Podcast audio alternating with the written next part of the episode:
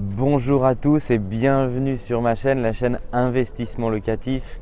Je m'appelle Mickaël Zonta et je dirige la société investissementlocatif.com et mon équipe et moi-même nous accompagnons des centaines d'investisseurs par an sur le marché à Paris où on se trouve aujourd'hui avec en arrière-plan la magnifique Place des Vosges. La société est également présente à Lyon, en région parisienne et à Marseille.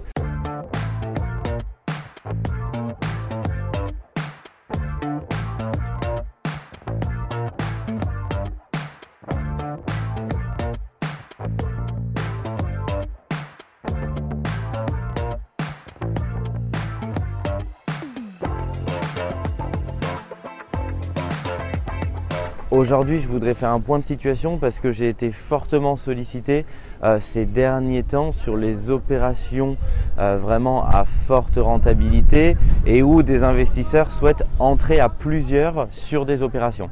Donc je voudrais aujourd'hui vous apporter mes conseils sur comment investir à plusieurs.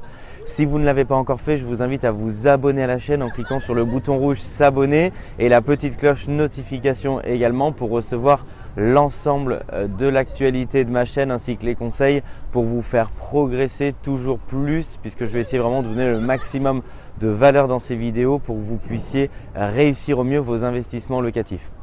Euh, en un, quelle est la structure juridique? C'est le point que je voudrais aborder quand vous souhaitez investir euh, à plusieurs dans l'immobilier. Alors en un, ce qu'on déconseille plutôt fortement, c'est d'acheter en nom propre quand vous êtes à plusieurs à plusieurs, j'entends avec des associés euh, et, pertinemment vraiment cette partie-là, puisque bien évidemment si vous achetez euh, de l'immobilier avec euh, votre femme, avec votre conjoint avec lequel vous êtes paxé, il n'y a pas de problème particulier à acheter en indivision. sur des cas d'achat à plusieurs, avec des associés. dans ce cadre-là, je vous conseille vraiment de ne pas acheter en indivision. Pourquoi? Parce que votre associé peut potentiellement un jour euh, avoir besoin d'argent, euh, vouloir sortir de l'opération. Et si vous achetez en indivision, c'est-à-dire en tant que personne physique, vous allez potentiellement bah, rester bloqué. C'est un, choix d'achat qui est vraiment euh, pas du tout flexible. alors qu'avec votre femme ou votre concubin, ça pose beaucoup moins de problèmes puisqu'a priori vous êtes sur la même longueur d'onde et donc que vous allez avoir les mêmes besoins et les mêmes envies au même moment et donc ce ne sera pas bloquant. On recommande donc avec des associés d'acheter sous le régime de société, alors soit en SCI, donc société civile immobilière. La plupart du temps, le régime de fiscalité derrière sera à l'IS, c'est-à-dire à, l'impôt sur les sociétés, de manière à profiter euh, de l'amortissement euh, du bien, ou d'acheter effectivement vraiment ce qu'on appelle en foncière, c'est-à-dire une société dédiée type SARL, SAS pour vraiment mettre dans une coquille, les loyers deviendront vraiment du chiffre d'affaires. Et dans ce cadre-là, c'est quand vous avez la volonté, bien évidemment, de potentiellement acheter euh, beaucoup d'immobilier. Donc ça, c'est vraiment mon premier conseil sur la structure juridique par laquelle vous devez passer pour acheter de l'immobilier à plusieurs avec des associés, avec euh, des amis. Le second point que je voudrais aborder pour vous aider euh, et vous donner de la valeur, c'est comment vous faire financer. Ce cadre-là, il reste assez général et c'est à peu près euh, le même fonctionnement que quand vous souhaitez vous faire financer une opération avec votre femme ou même tout seul. C'est-à-dire que la banque va regarder la solvabilité des deux personnes physiques qui souhaitent acheter. Euh, ne n'occultons pas le fait que bien évidemment si vous, êtes déjà lié avec vos associés euh, sur des affaires, sur un business, la banque va préférer. Pourquoi? Parce que c'est un facteur de réussite. Plus vous êtes lié financièrement avec la personne avec laquelle vous souhaitez faire une acquisition, bah, plus la banque va aimer parce que vous êtes pieds et poings liés, vous allez vraiment mettre toutes les chances pour réussir.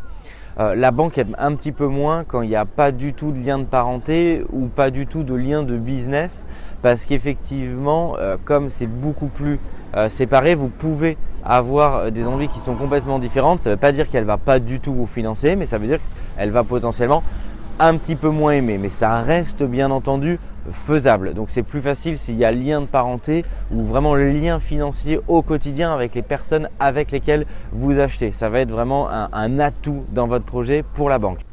Et le troisième point que je souhaiterais aborder avec vous, c'est quelle est la répartition des bénéfices, comment est-ce qu'on effectue la ventilation euh, des différents bénéfices ou même de l'apport. Ce que je peux vous conseiller pour vraiment partir sur des bases saines, c'est de mettre véritablement la même quantité d'apport personnel si vous avez dû en mettre au début de l'opération.